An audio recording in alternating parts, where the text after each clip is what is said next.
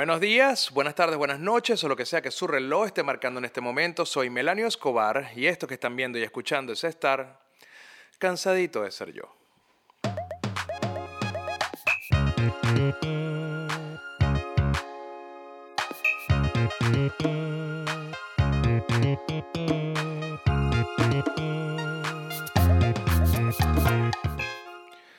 En este cansadito vengo a decir un montón de cosas incómodas que yo sé que a muchas personas les va a levantar roncha, les va a caer, puede que les caiga mal, puede que no les guste, puede que no estén de acuerdo. Al final del día, esto es como yo veo las cosas y no es una verdad absoluta, así que voy a hacer la salvedad. El rock es el rock, el punk es el punk, el reggaetón es el reggaetón, pero lo que es J Balvin, y Bad Bunny está muchísimo más cerca del rock y del punk que del reggaetón y les voy a decir por qué. Pero primero les quiero nombrar a las personas que hacen que Cansadito de Ser Yo pueda llegar hasta sus hogares a través de la pantalla de YouTube. Mia Pancakes en Instagram. Si quieres el sabor de Caracas, pero en Miami, simplemente sigue a mia.pancakes en Instagram. Si quieres comprar en Caracas con la variedad de Miami, simplemente sigue a la tienda fantasma. Si quieres los mejores memes directo en tu celular, sigue mi canal de memes en Telegram que es Memelaniobar. Y si quieres apoyar Cansadito de Ser Yo directamente con tu bolsillo, entra en el patreon.com slash melaniobar y hay diferentes tiers para que te unas. Hay de un dólar, de cinco dólares, de no sé cuánto, de mil dólares, que es el que estoy esperando desde hace meses y años. En fin, venimos a lo nuestro. Y no es no quiero sonar parcializado, pero hace 15 años yo tenía una banda de punk que se llamaba Stuproy. En esa banda, yo en algún momento de la evolución del grupo decidí utilizar el conejo, un conejo, como la imagen gráfica de la banda. Y no solamente eso, era mi imagen en tarima. Eso es algo de lo que me inspiré viendo agrupaciones como The Addicts, por ejemplo, donde su cantante Monkey tiene un personaje de Joker, de, de bufón en la tarima, y cuando se baja es él, ¿saben? No es el mismo tipo que está en la tarima. Yo quería hacer algo similar, que cuando me vieran a mí en tarima, yo fuese un personaje que, que era el conejo, el conejo malo, literalmente, que esgrimía locuras en las canciones, que se metía con la gente desde la tarima, que lanzaba cosas al público, que decía groserías, que, que era un patán que era un punqueto en todo lo que es el estereotipo de la palabra y que fuera de la tarima yo pudiera ser yo, simplemente el mismo periodista que iba para Urbe todos los días, que salía en televisión, que iba para la radio, que no tuviera que ver directamente con lo que la gente veía cuando iba para un show de Estupro. Entonces comencé, me acuerdo que me fui para Sabana Grande, recorrí completo Sabana Grande buscando una máscara de conejo hasta que di con una tienda que vendía cosas de disfraces y de hora loca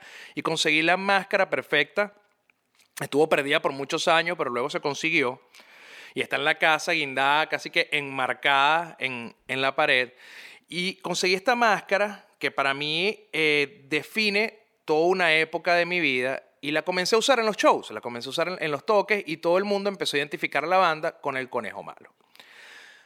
Eso obviamente para mí me revienta un paralelismo con la imagen de Bad Bunny actualmente. Siento que él ha tratado de hacer lo mismo. Ojo, no digo que yo haya sido el que inventó ni Bad Bunny, ni que era un visionario, ni que somos dos cosas iguales, para nada, somos dos historias completamente diferentes, pero sí me hace ruido, me llama la atención, me, me levanta todas las alertas la utilización de una imagen característica para diferenciar al artista o al producto de quién es la persona. Y eso es lo que ha estado haciendo Bad Bunny desde hace bastante tiempo. No lo conocemos por su nombre, lo conocemos por su persona en, tarima, que es el conejo. Otra cosa que yo también tenía eh, como muy parecido a, a, Bad Bunny cuando era un chamo era que yo también usaba el septum, el piercing de la nariz, con unos lentes muy charlizados, como los que utiliza él. Y eso me lo criticaban burda porque decían que eso rompía la imagen hardcore de la banda y que eso rompía la, la, imagen punk, porque bueno, al final yo tenía astigmatismo y miopía, no podía hacer nada y ese era el marco de lentes que me pude comprar porque era el más barato, que eran los lentes charlizados, como de ingeniero en computación. Bueno. Y eso es lo que utiliza Bad Bunny hoy día como para romper trends de moda y tal. Y eso es un paralelismo que yo consigo con Bad Bunny que, que a mí me da mucha gracia que 15 años después eso sea mainstream y hace 15 años era de gallo, que eso era lo que era yo, un gallo. Pero bueno, Hecha la salvedad, he hecho el comentario de por qué yo siento que hay cierto paralelismo entre Bad Bunny ahorita y lo que yo hacía hace 15 años. Quiero decir los argumentos por los cuales yo veo que este personaje y J Balvin tienen mucho paralelismo con el rock, más de lo que los rockeros creen que han pasado desde que salió el tipo. Al final del día, yo conozco o he escuchado de Bad Bunny desde hace aproximadamente tres años. O sea, es algo relativamente nuevo. Y desde que yo estoy escuchando del tipo y de J Balvin, al mismo tiempo escucho mucho ruido por parte de los rockeros, como que criticándolo.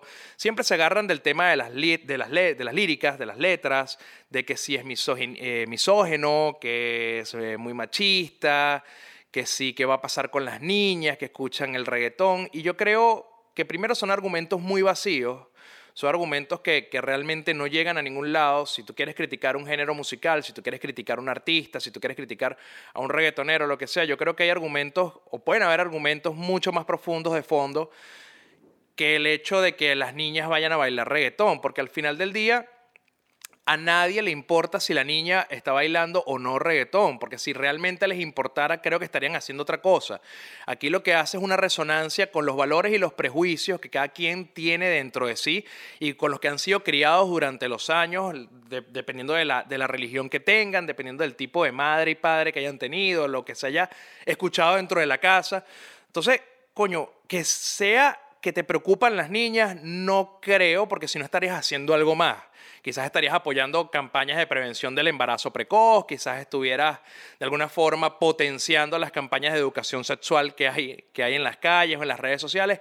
Y generalmente cuando yo veo a las personas que están esgrimando estos argumentos, no están involucrados en esas otras cosas. Entonces no creo que sean las niñas realmente lo que les preocupe. Yo creo que hay argumentos mucho más profundos.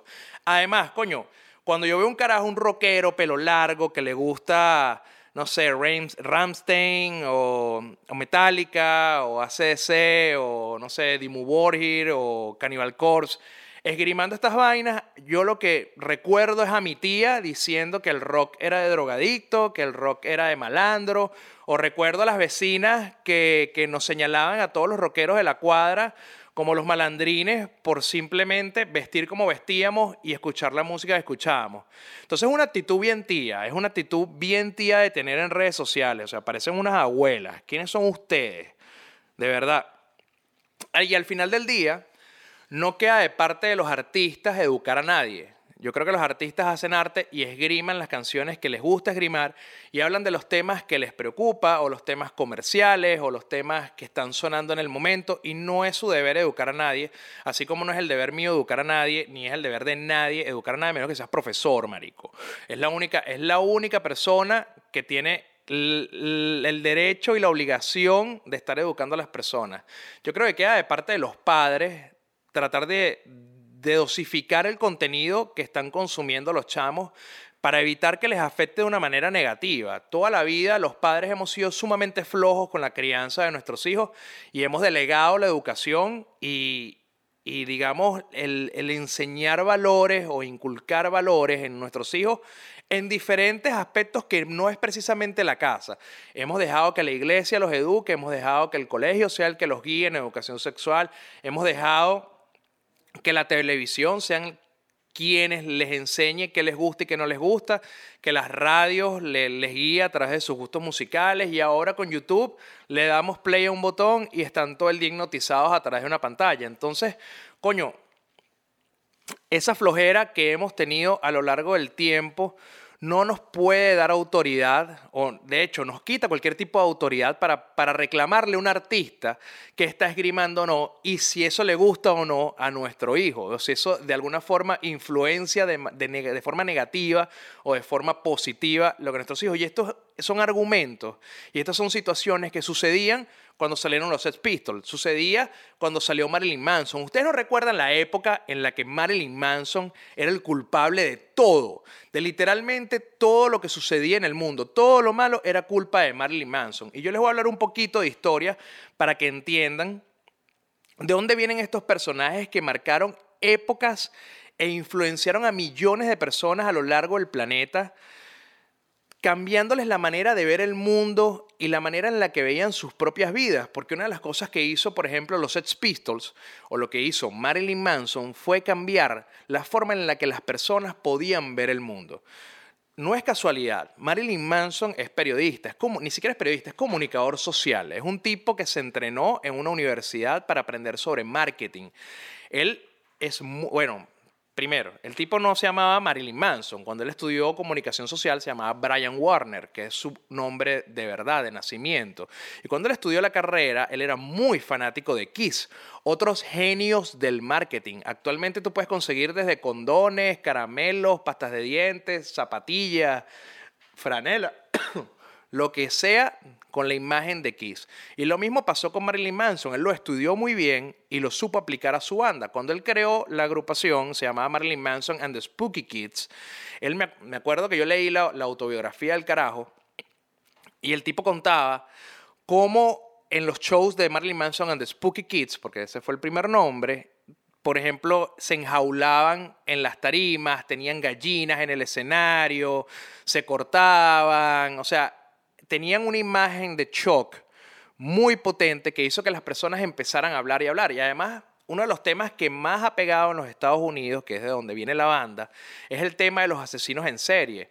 y de hecho, los asesinos en serie y las estrellas pop. Esto es algo que ha marcado a los Estados Unidos durante muchísimos años. Aquí son tan famosos los, asesinos seriales como las Kardashian y tienen seguidores y tienen documentales. Ustedes mismos lo hemos hablado aquí en Cansadito y lo hemos, lo hemos, visto reflejado en nuestras plataformas de streaming como Netflix.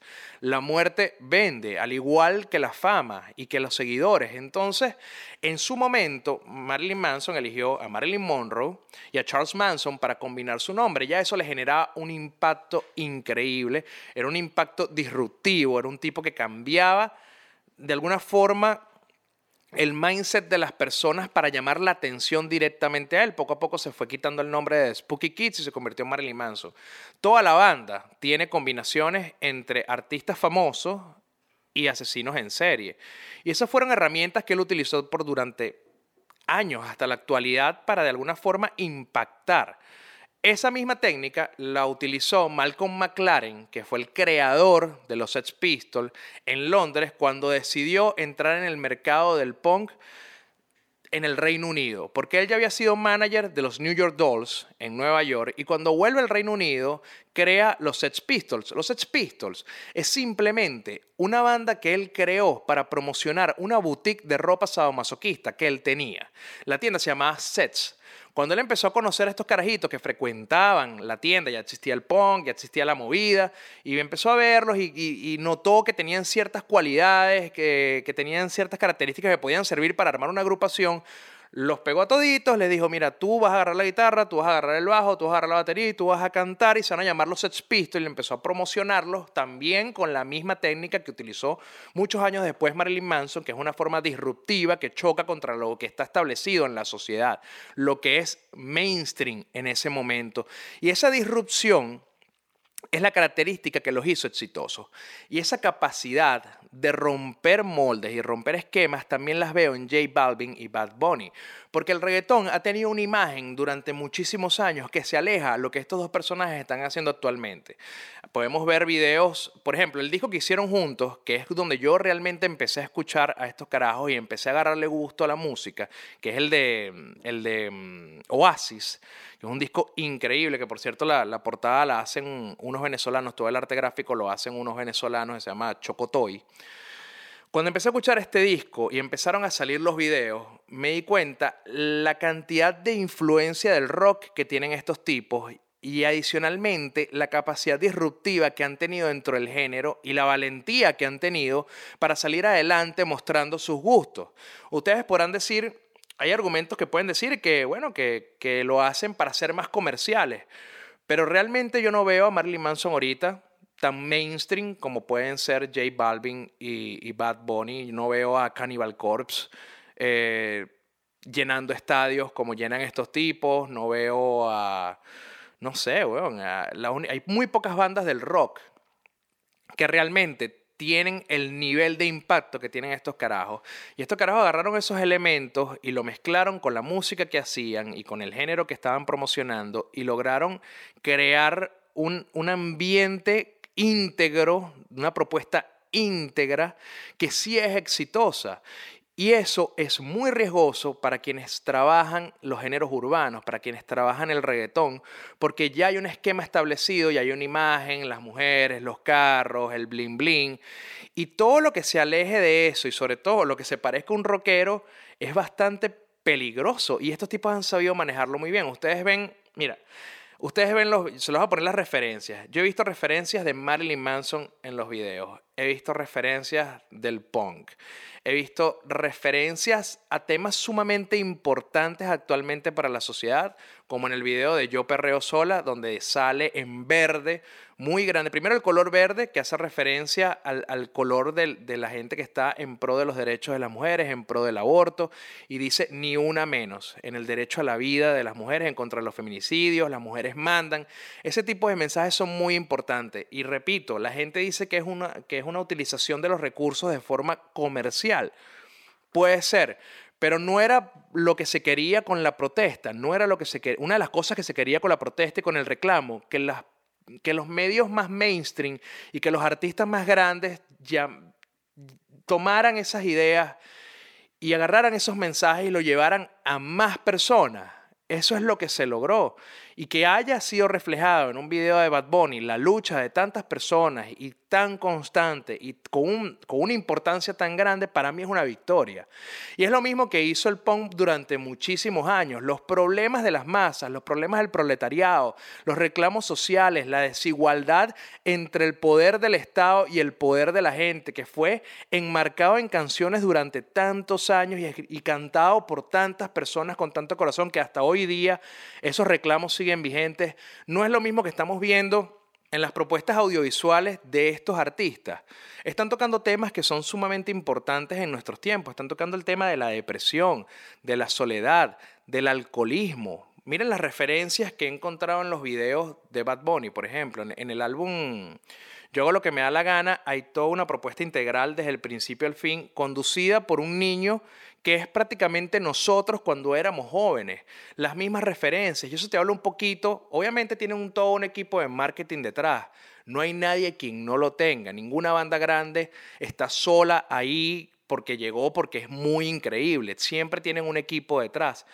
Pero te hablo un poquito de dónde viene Bad Bunny, de dónde viene J Balvin, y tiene mucha más similitud con nosotros que muchos otros artistas. Vemos a este niñito que es un niño de los 90, como nosotros, que tiene videos del Family Values Tour, que es uno de los conciertos que marcó, que fue definitivo para mí, porque me mostró bueno, a mí me encanta el rap gracias a eso, me encanta la música industrial gracias a ese concierto, me encantó el new metal porque vi a Limp Bizkit, vi a Korn, o sea, esto es algo importante y está ahí está Ren Stimpy, por ejemplo, un VHS de Ren Stimpy. Está un VHS de Doors, una de las bandas que también me acompañó durante toda mi infancia y que forjó en mí la apreciación a este tipo de música. Música que no le gustaba a los Sex Pistols, por ejemplo, porque Johnny Rotten agarraba y compraba camisas de Led Zeppelin o de The Doors y le abría huecos y, le ponía I don't like, el mismo en bolígrafo. Él nunca compraba franelas que, que le vendieran ya hechas, sino que las hacía él mismo. Y estas son las cosas que podemos ver en los videos de, de Bad Bunny. Yo hice una chuleta porque son tantas, son tantas las cosas que he podido ver del paralelismo que, que, no, sea, no, no, quería perderme. Por ejemplo, en los videos hay referencias de Donnie Darko esa es una película que nada más vimos los que estábamos interesados en, el material alternativo, gente que estaba muy apegada al rock, gente que estaba muy apegada al punk. Y eso lo podemos ver en los videos de, Oasis, de J Balvin y, Bad Bunny. Y otra cosa, que, esto sí, ya con esto quiero cerrar para llamar a, a Diego. Uno de los paralelismos que he encontrado entre estos personajes y la música rock son las letras.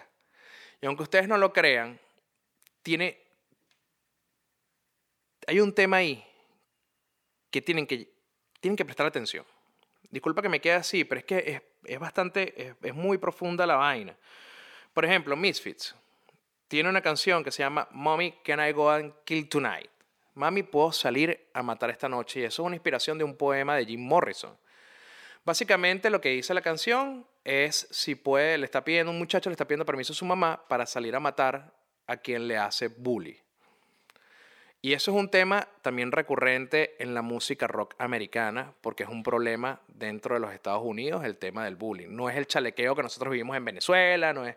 No, aquí es un tema súper serio.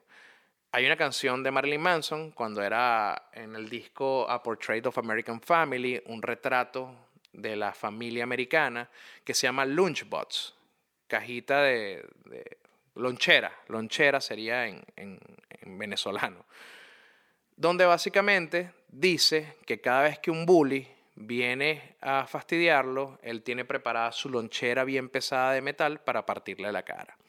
Y hablando de partirle la cara, Cannibal Corpse tiene un tema que dice, que se llama Hammer Smashed Face. Cara vuelta mierda por un martillo. Y la canción dice prácticamente como al cantante em, Corpse Grinder en Instagram se le va saliendo el monstruo que tiene por dentro hasta que le parte la cara con un martillo a alguien. Entonces que no puede contener el odio que está dentro de él, etcétera, un montón de letras ahí. De odio y muerte. Y luego podemos ver a Corpse Grinder en Instagram pasando tiempo y quienes hemos tenido la oportunidad de compartir por lo menos con él, sabemos que el tipo es un tipo sumamente chistoso, sumamente amable, sumamente normal, común y corriente. Y si vemos su Instagram, podemos apreciar que pasa todo el día compartiendo con sus hijas. Eh, tiene una foto en Walmart con un montón de peluches que se dedicó a sacar de estas maquinitas, de estas garras, una cosa que yo hago con mi hija. Hace poco fuimos a lavar la ropa en una lavandería de estas públicas de moneditas y hay una máquina de esas y saqué como 10 peluches y eso es algo normal, es decir, no necesariamente lo que está reflejado en las letras es una posición real del autor o es algo que le indique a las personas qué hacer. Una de las cosas que le decían, esto es un clip de Marilyn Manson, cuando lo culpaban de la masacre de Columbine, porque los chicos escuchaban Marilyn Manson. Y le, dijeron, el entrevistador le dice a, Marilyn Manson que qué le diría a los muchachos si tuviera la oportunidad, porque recuerden que los muchachos de la masacre de Columbine se suicidaron luego de hacerla. Entonces, ¿qué, qué, les, qué les diría? ¿Qué les preguntaría? ¿Qué mensaje les entregaría a los chicos que protagonizaron la masacre de Columbine? Y él dijo algo que a mí me impactó muchísimo, primero por la capacidad de empatía que tiene el tipo y la inteligencia emocional que manejaba para ese momento.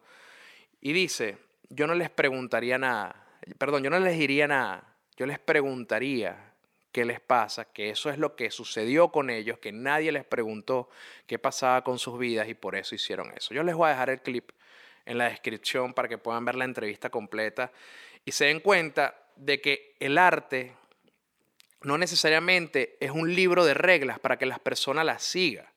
Y es por eso que los padres jugamos un papel sumamente importante en la crianza de nuestros hijos y no podemos delegar que los artistas o la música los guíe. ¿Ustedes realmente creen que Cannibal Corpse quiere que la gente salga a la calle a romperle la cabeza al otro cuando está bravo? ¿O que Marilyn Manson quiere que los niños agarren la lonchera y le partan la cabeza a los otros? ¿O que The Misfits quiere que salgan a matar en las noches a los bullies? No, para nada. Están reflejando una problemática y la están contando de la manera que ellos creen que lo pueden hacer y cómo les gusta y de una forma que el público la consuma. Lo mismo sucede con estos artistas. Eh, Bad Bunny y J Balvin tratan temas de, alcoholismo, de, suicidio, yo lo dije antes, y lo tratan de la forma en la que ellos creen que es mejor y que va a llegar a las personas. Ellos saben que quizás si lo ponen en las letras nadie lo va a consumir, pero tú estás escuchando una letra de amor y ves el video y recibes un mensaje completamente diferente. Y ni hablar de que han rescatado la cultura de realización de videos musicales como lo veíamos en las bandas de rock en los 90. Yo me quedaba siempre viendo en TV para poder, para poder entender cómo hacían los videos musicales. Sé cómo en Sync los, los metieron en una caja como si fueran como si fueran muñecos de marioneta, sé cómo se disfrazaron los Backstreet Boys haciendo el video de los, de los monstruos de Halloween, sé cómo hizo Metallica Fuel, sé, o sea, porque era un arte detrás de hacer un video y crear un mensaje a través del video que no necesariamente estuviera relacionado con la canción. Hasta en eso han sido disruptivos y por eso veo tanto paralelismo en la forma en la que se hacía rock, en la forma en la que se hacía punk, en las herramientas que se utilizaban con lo que hacen estos panas. Y no necesariamente es el sonido tupa, tupa, tupa y el tema de que te gusta el culo o que te gusta lo otro. Es el tema en cómo se hacen las cosas y cómo las apreciamos.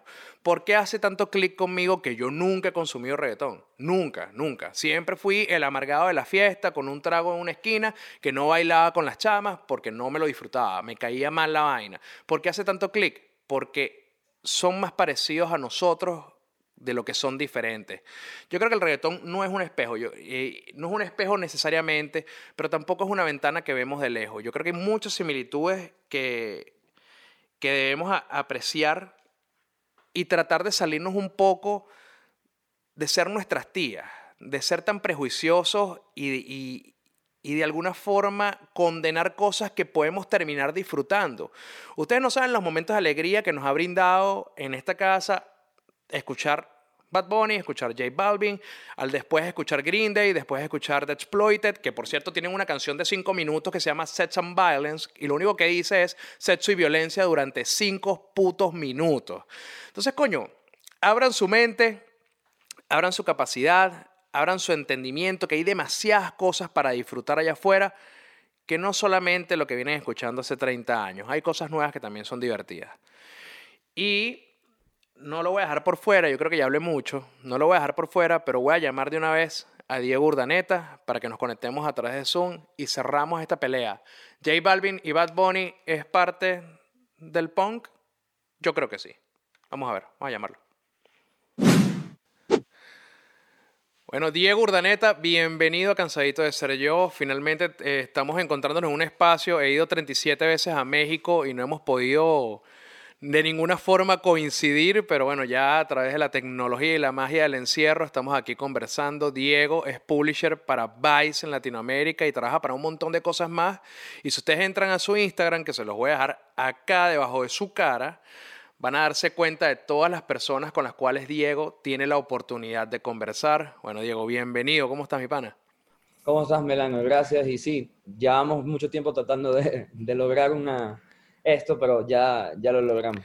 Al fin se dio. Eh, Diego es venezolano también y tiene la oportunidad de trabajar, como lo dije antes, con Vice y entrevistar a un montón de personalidades del reggaetón. Por eso decidí que ya que estaba tocando este tema, traerlo para que desde su experticia hable. Porque yo, yo visitando tu Instagram, que esa era una de las cosas que primero te quería preguntar, ¿Cuáles son los nombres más grandes con los que has tenido oportunidad de trabajar, así sea haciendo entrevistas o congeniando de alguna forma del mundo del reggaetón? Porque yo reconocí algunos, J Balvin, por ejemplo, Dualipa, pero tienes 300 más que sé que son gigantes, pero no tengo ni idea de quiénes son. A ver, eh, probablemente sí, como que en, toda, en, todos los años que llevo haciendo esto ya, ya tengo varios, eh, he entrevistado a muchísimos perfiles altos de, reggaetón, pero también de música pop realmente, o sea, porque obviamente hoy el reggaetón es música pop y ya sabes, ¿no? Los artistas, casi, casi siempre los artistas que más llegan a medios y que más publicistas tienen son artistas populares, ¿no?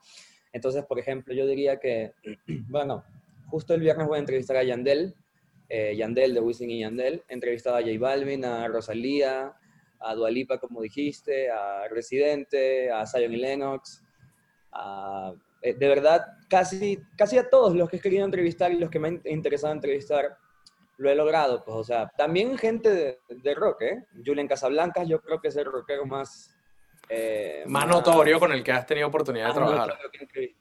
Sí, sí, yo creo que sí. Bueno, Gloria Trevi es rock también, ¿no? Es, más rockera, es más rockera que muchos que se hacen llamar rockero, la verdad. Precisamente, precisamente por eso te quería invitar. Tú has tenido una, una visión detrás de, de, cámara de lo que son estos personajes y también sé que, que tienes cierta, cierto cariño por el rock.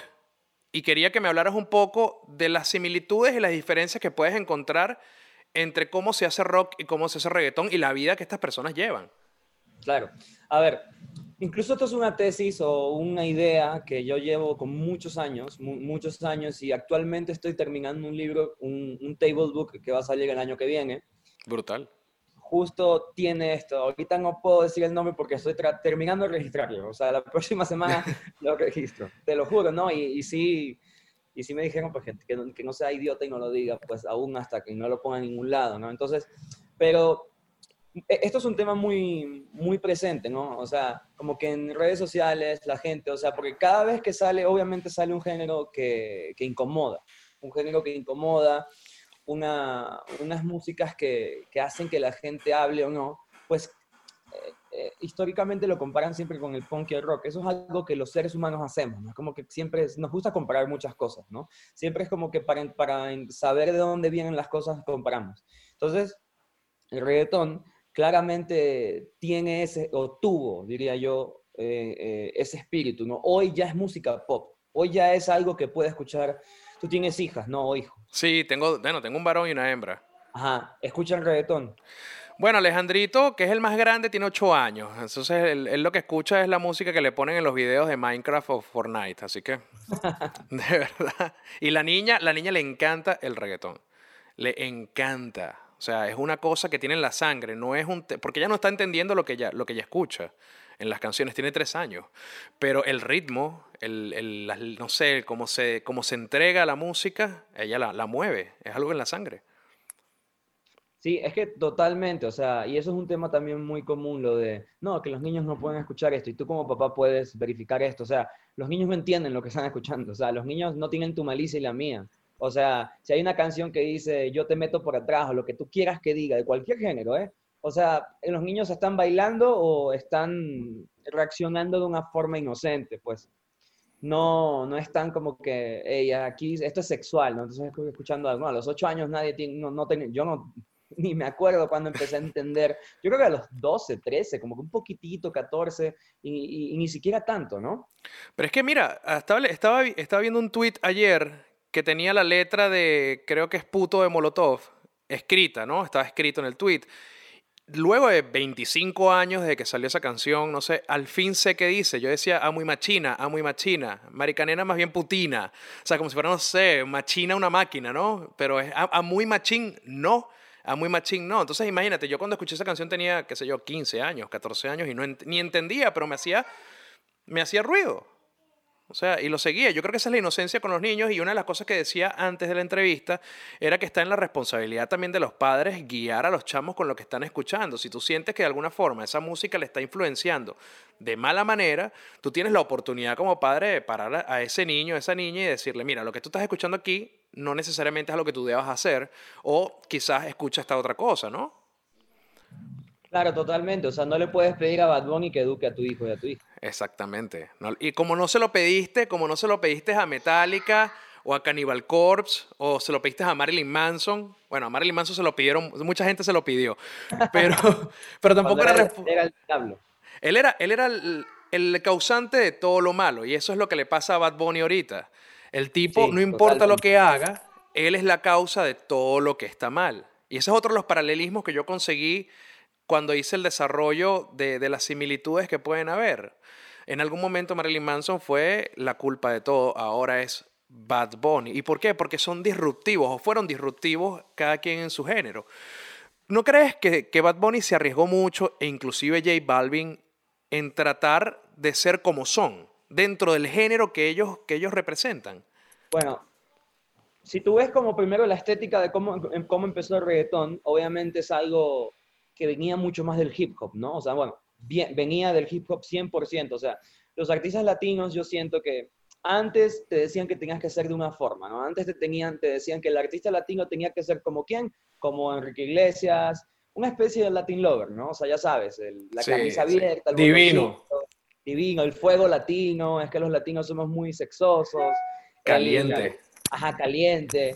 Eh, incluso los gringos aún, muchas canciones ahorita le han bajado, la verdad, porque los medios gringos ahora para hablar de música latina, pues meten a alguien latino, ¿no? Pero igual tienen, ¿no? Entonces, igual les pasa. Pero cuando salió despacito, yo te, digo que hagas este ejercicio. Busca todos los reviews o lo que decían de despacito. Sexy Song, The Song of the Summer, eh, una canción para tener una piña colada, cosas así. Entonces, Puro cliché. Ajá, siempre, nos siempre metían al músico latino ahí, ¿no? Entonces, em, el reggaetón como que yo lo que siempre he platicado y hablado es esto, de que ha tumbado eso, ¿no? Porque los reggaetoneros no se vistían como, sí algunos, ¿no? Todavía quizás hay unos como Maluma, que pues son la, la, la, la, representación del Latin Lover, ¿no? Pero la gran mayoría no. Y ahorita que hablas de J Balvin, para mí, y lo he hablado con él, o sea, literalmente él cambió la representación de lo que era un músico latino, o sea, antes te decían que para tener, ¿te acuerdas las portadas de, de, de, discos de músicos latinos? ¿Cómo eran así? Las rosas, las camisas abiertas. Claro. O sea, siempre era así. Casi nunca había algo más. O sea, como que te obligaban a representarte así. El pecho perfecto en el gimnasio, ¿no? Entonces, yo me acuerdo, y esto lo platiqué con él, en el 2016, que creo que sale Energía, cuando ellos presentan esa portada, que es la de la eh, sale él, una foto de él como la carita, eh, viene todo esto de la carita feliz, el rayito, ¿no? Esto parece muy normal hoy, y tú ves la portada y dices, ah, bueno, está normal, ni siquiera está tan, pero en ese momento, y, y, hablo de ese momento y parece como si fuesen 40 años atrás, pero fueron cuatro, hace cuatro años nada más, no fue fácil, o sea, no fue fácil que, que las disqueras eh, transnacionales creyeran en en el concepto de que un artista latino no tenía que ser como nos, nos lo habían pintado, que habían otras formas de pintar música hecha por un latinoamericano, ¿no? Entonces él, yo claramente siento que fue alguien muy importante en esto, en cambiar la, la percepción que se tenía, la percepción caricaturesca del artista latino, ¿no? que tenía el mundo entero, los gringos sobre todo, o sea, eh, quizás el primer Latin Lover que yo recuerdo, bueno, no, no, mentira, no es el primer Latin Lover. El primer Latin Lover se llama Rudolf Valentín, porque también la cuestión con el Latin Lover es que no es ni siquiera latino, es italiano. Es así, totalmente, ¿no? Y viene también de una influencia, o sea, en la, en la parte latina también de Argentina, que es muy europea. O sea, esto, todos estos tipos que escuchaban nuestras mamás que cantaban boleros, que si Sandro, ¿sabes?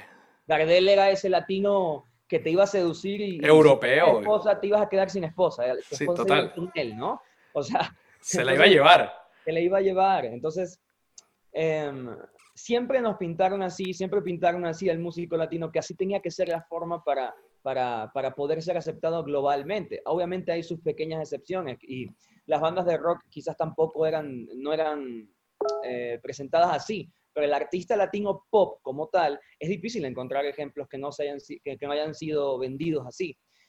Y pues ahorita, y en ese momento que el reggaetón 2016, 2015, que empezó a, a, conquistar a todo el planeta, que, que, ya había pasado, ¿no? En la época de cuando sale Barrio Fino de Dari Yankee, antes también cuando sale Teo Calderón, o sea, Gasolina fue quizás el primer hit global del reggaetón, pero luego hubo como que subes y bajas, ¿no? Subes y bajas. La música en español, yo, yo, yo llamo esa como a veces como que una época que, fue como gris, y no gris por la calidad de la música, sino porque el reggaetón se estaba como que encontrando y todos estos nuevos, nuevos para ese momento, estas nuevas caras que hoy están, ahí no existían, ¿no? Entonces, no sé si te acuerdas, pero esta canción del amor de Tito el Bambino, ¿te acuerdas de esa canción? Tito el Bambino. Es que mira, el amor es una, es una fantasía, ¿no? O sea, esa canción de Tito el Bambino es un merengue, ¿no? Es un merenguetón, si, si quieres. Un momento que estuvo de moda el merenguetón. En Venezuela pegó demasiado el merenguetón, ¿no? Entonces ahí era como que los reggaetoneros de este, de, los reggaetoneros, hasta Dari Yankee hizo esto, metió salsa, como que metían... Eh, Otros géneros para tratar de, de masificar, sí. Porque el reggaetón como que estaba así, ¿no? Sube y baja, apareció Pitbull, apareció Pitbull, imagínate, ¿no? Entonces Pitbull también como que el reggaetón no, no tenía estos ídolos que tiene hoy en día que son perfectamente hechos para esta época, ¿no? Entonces cuando salen estos tipos y entendieron bien quizás lo que tenían que hacer, eh, pioneros en eso, como J Balvin, de, vender, de cómo se vende él, ¿no? Y cómo se vendió él, pues explotó y pasó todo esto. Que, todo esto. Para mí, mucho antes que Bad Bunny fue, fue J Balvin, porque yo siento que él fue el sí, que... Sí, claro, estoy completamente de acuerdo. Claro, el que, el que te dijo, a ver, y, ojo, tú ves los discos, el disco, él tiene un disco que se llama Energía, antes La Familia, y hay otro disco que tiene antes, que son como es un mixtape, aún él no había encontrado su imagen, pero en el momento que la encuentra, que es con Energía, se acabó. O sea, ahí... La rompió. Vino después Vidas, vino después Oasis, vino después Colores y, y, le ha, y ha dado otra, otra conceptualización al artista latino pop. Pues. O sea, cuando tú te ibas a imaginar, te guste o no te guste el disco, ponte, que quizás un artista pop latino iba a ser algo como Colores, ¿no? O sea, de que es un disco conceptual, con eh, estas cosas de Murakami, etc. Pero eso es una de las cosas que estaba nombrando, Diego, que es que también rescataron el hecho de hacer videoclips de verdad. No es simplemente traerse una cámara y grabar a, a este poco de tipos frente a unos carros o con un montón de mujeres bailando, sino agarrar una idea, un concepto y un mensaje que quieres transmitir y producirlo, que es lo que hicieron con los videos de Oasis, que es lo que hicieron con los eh, colores, inclusive el yo hago lo que me da la gana. O sea, es, toda la historia de un chico de los 90 como nosotros. Es básicamente nuestra historia de la infancia.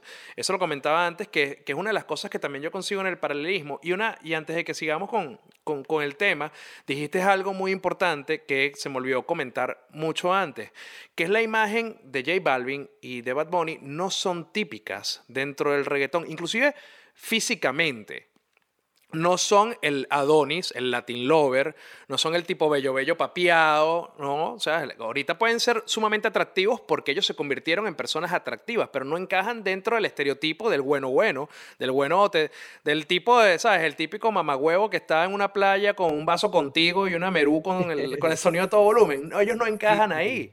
Y esa era la imagen que vendía el reggaetón. Y eso es precisamente lo que pasó, por ejemplo, con el punk y con muchos artistas del metal. El punk, ¿por qué nace, weón? Porque estaban obstinados de, de, de la estructura y de la rigidez del rock. O sea, los Sex Pistols odiaban a Led Zeppelin, a The Doors. Jim Morrison era todo lo contrario que ellos querían ser. ¿Y que era Jim Morrison? Un tipo bello, talentoso, poeta, misterioso. Coño, y Johnny Rotten era un tipo con los dientes podridos, que de hecho se llama Johnny Rotten porque tenía los dientes todos podridos. Entonces, coño, completamente antagónico y eso se hizo atractivo. Hay, hay mujeres que se mueren por, por Sid Vicious o o por, un, o por un Johnny Rotten. Y ahora pasa, ojo, no estoy, no, no estoy diciendo que J Balvin tenga los dientes podridos, para nada. Yo sé que es un tipo que se cuida mucho, pero sí rompió los esquemas y eso pegó. Claro, o sea, probablemente, o sea, punk en el reggaetón, o sea, porque el punk para mí, y cuando yo digo rock, o sea, porque a mí me gusta también decir mucho, no sé, ¿quién es tu artista de rock favorito en México? Me preguntan a veces, ¿no? Y yo digo, pues, alemán, y alemán es un trapero. Porque para mí no, el rock yo lo veo más que un género, es una actitud, ¿no? Es un... Estoy de acuerdo. Es algo, ¿no? Es algo, el punk también, o sea, porque...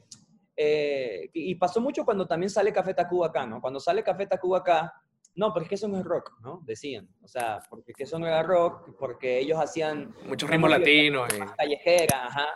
Y que, que, tenía influencias claras de los caifanes, una banda sí. enorme acá. Ya, déjame poner a cargar la computadora porque está... Esas son las cosas que pasan cuando uno está grabando, no hay problema. Yo voy a aprovechar de fumar. Listo. Ajá. Um, eso pasa mucho, ¿no? Porque también, a ver, lo que pasa mucho con el rock y la gente que dice, no, eso no es música, eso no es rock, es que están como que basados en un estereotipo, un esquema musical europeo, el popular esquema musical europeo, ¿no? Si, tú te pones a ver cada vez que insultan reggaetones, te comparan con la música clásica, no sé por qué. ¿Tú, ¿Tú, escuchas música clásica? Yo no, qué aburrido. O sea, a mí no me gusta porque, o sea, me duermo, pues si es para dormir quizás, ¿no? Pero esos estándares de lo que es bueno o malo siempre lo han comparado con el esquema europeo, siempre. O sea, siempre han dicho que quizás lo, lo, más complicado técnicamente de un instrumento es mejor. No sé por qué, o sea, porque yo escucho Dream Theater y no... Esa es la batalla completa entre Dream Theater, Tool y cualquier otra banda de rock. Cualquier otra banda de rock. Entre el progresivo y el metal, el doom metal, todo eso. Eso es una vaina que yo súper absurda, que no tiene nada que ver, o sea... Es, es, es mejor realmente porque tiene más tecnicismo. Tú yo puedes creo hablar que... con músicos, con gente que se dedica a enseñar música. Y todos mis amigos músicos, o sea, todos, eh, todos opinan que no. O sea, es como que, a ver, ¿cuántas canciones de... Y cada vez estoy tratando cada vez menos de usar esta banda para hablar de algo, pero bueno, a, a los, de los Beatles, eh, son sencillísimas de tocar y de dos, tres acordes y son himnos globales de la música popular, ¿no? Y eso pasa con muchísimas cosas. O sea, nosotros, eh, nosotros nos acostumbramos a, a reitear cosas dependiendo de la dificultad técnica, como si eso hiciera algo mejor o peor. O sea, yo estoy seguro que, o sea, cualquier persona tiene más capacidad, más chance de disfrutar Yesterday o, no sé, cualquier canción que una de Dream Theater, ¿no? Imagínate ver a Jordan Rudess ahí todo el tiempo, tú, tú, perdón, eh, con, con, el piano, tú, o sea, es difícil, ¿no? Entonces, eso pasa mucho, eso pasa mucho en esta disputa que siempre se tiene con el reggaetón. Pero esto que hablamos del espíritu rock y el espíritu punk, el espíritu contestatario, o sea, el reggaetón viene, fue un género prohibido, el, reggaetón viene de, de, clases sociales bajas de Puerto Rico. Entonces, eh, ahí es donde, donde salen, incluso el reggaetón sale de, de, unas cosas, unos lugares que se llaman caseríos en, en, Puerto Rico, ¿no? Que quizás debería encontrar la traducción venezolana, pero no hay una como que muy igual, o sea, son zonas de bajos recursos. Que Barriadas. Ajá, lo que hizo Chávez, pues algo así, sí. una cosa, ¿no? Bienvenido Chávez al podcast. Bienvenido Chávez al podcast, que como no, pues. sí, ni modo. ni modo. Y um, entonces, hasta ahí mismo, ayer entrevisté a Arcángel, no, y que ayer, perdón, ayer estaba escribiendo el texto de Arcángel, que lo entrevisté por una revista de Nueva York que se llama Contrast Mac, que va a ser la portada. Eso es otra cosa, ¿no? ¿Cuándo tú te ibas a imaginar que una revista indie, ¿no? De Nueva York, su portada es Arcángel. O sea, sí, total. nunca. Es brutal, pero nunca, ¿entiendes? Nunca. O sea, jamás. Y lo peor es que hace tanto sentido, porque tú ves a estos boricuas, cómo se ven, la forma que cantan. Obviamente es demasiado cercano al hip hop. Es, lo, es prácticamente lo mismo. Entonces es algo que era natural.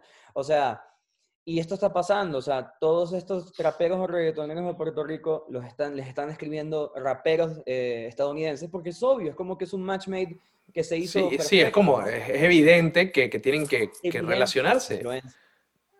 es increíble. Mira, tú sabes que que hablando de lo del tema de la revista indie, que estos tipos se hayan abierto camino a espacios donde nunca lo habíamos imaginado, que también pasó con el rock, que también pasó con el punk. Me cansé de ver, imagínate, cuando tú ibas a ver un carajo como, no sé, como Green Day en vallas en la autopista. Recuerdo cuando salió Oye, no me, no me acuerdo este, el nombre de esta banda, pero creo que era, no era Pánicas de Disco, era la otra que pegó con, con ellos al momento, pero no importa. ¿A Chemical Romance? No, no, ojalá, oh, por Dios. me diste en el alma. Eh, que los iba a ver hace poco, pero bueno, coronavirus. En fin, eh, una de estas bandas eh, que pegaron en la época emo, Pete Wentz, que era uno de los, de los integrantes de la banda, el Fall Boy, thank you. Ellos hicieron de Pete Wentz imagen de HM. Cuando tú te ibas a imaginar un carajo todo tatuado, y en ese momento, coño, era disruptivo, porque tenía la pollina, ¿sabes? Ese, aspecto femenino que, acompañaba el emo en vallas gigantes por todos los Estados Unidos, un país que es bastante conservador además, que, coño, que, que, que, pegó muy duro el tema del emo, las uñas pintadas, eso, caló, eso hizo mucho ruido dentro de las familias conservadoras americanas y el tipo estaba en edificios gigantes y Wilmer Valderrama también, o sea, gente que fue muy disruptiva en su momento y esto es algo que estamos, que estamos viendo. Pero ser disruptivo, Diego, y coño, crear estos momentos donde partes la vida en dos, genera también mucho rechazo. Y es una de las vainas de conversar, coño, que los rockeros los compañeros rockeros, yo también soy rockero, y soy punqueto, y soy periodista, y soy muchas cosas en la vida.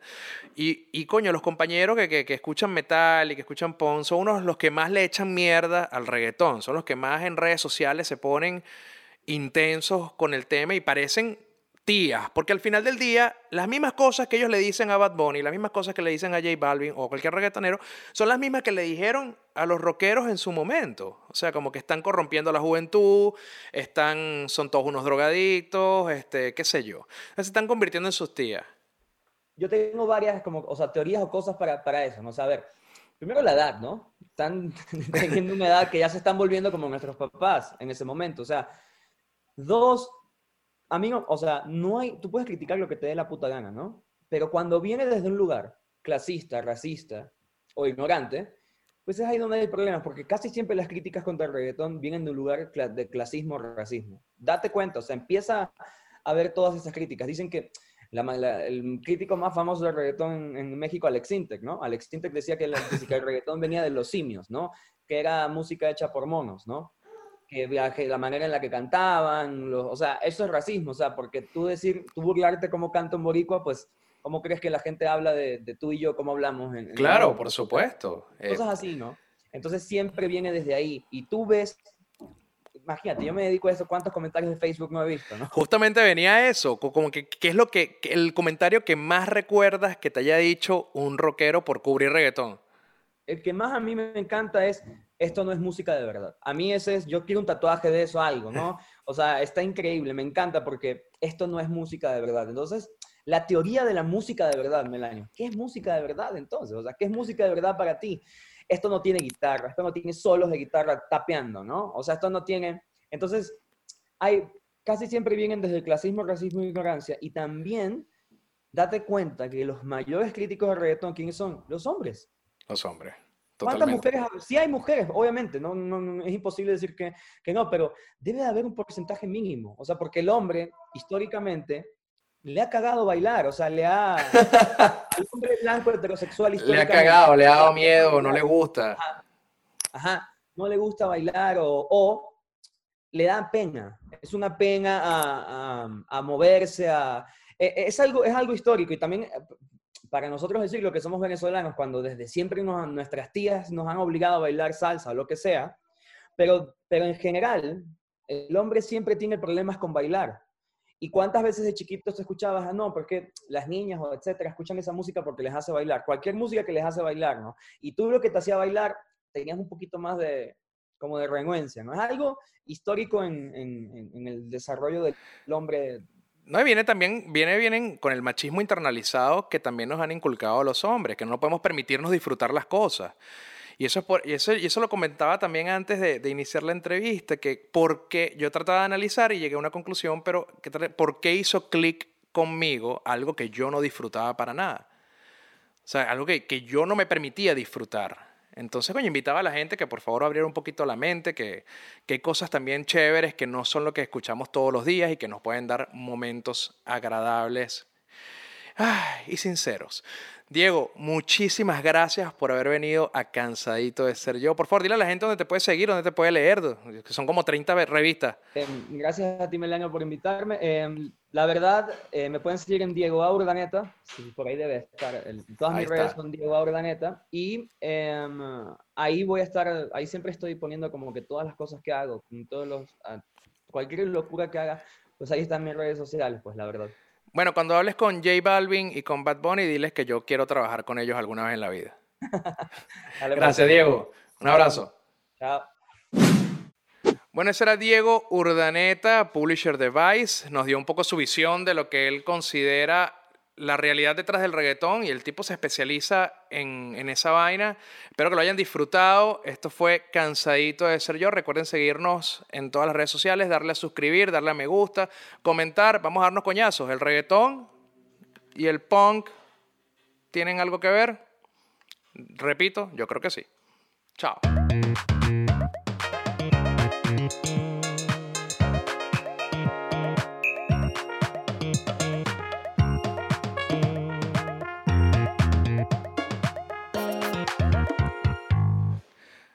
Alicia me trajo esta cintica de Frozen.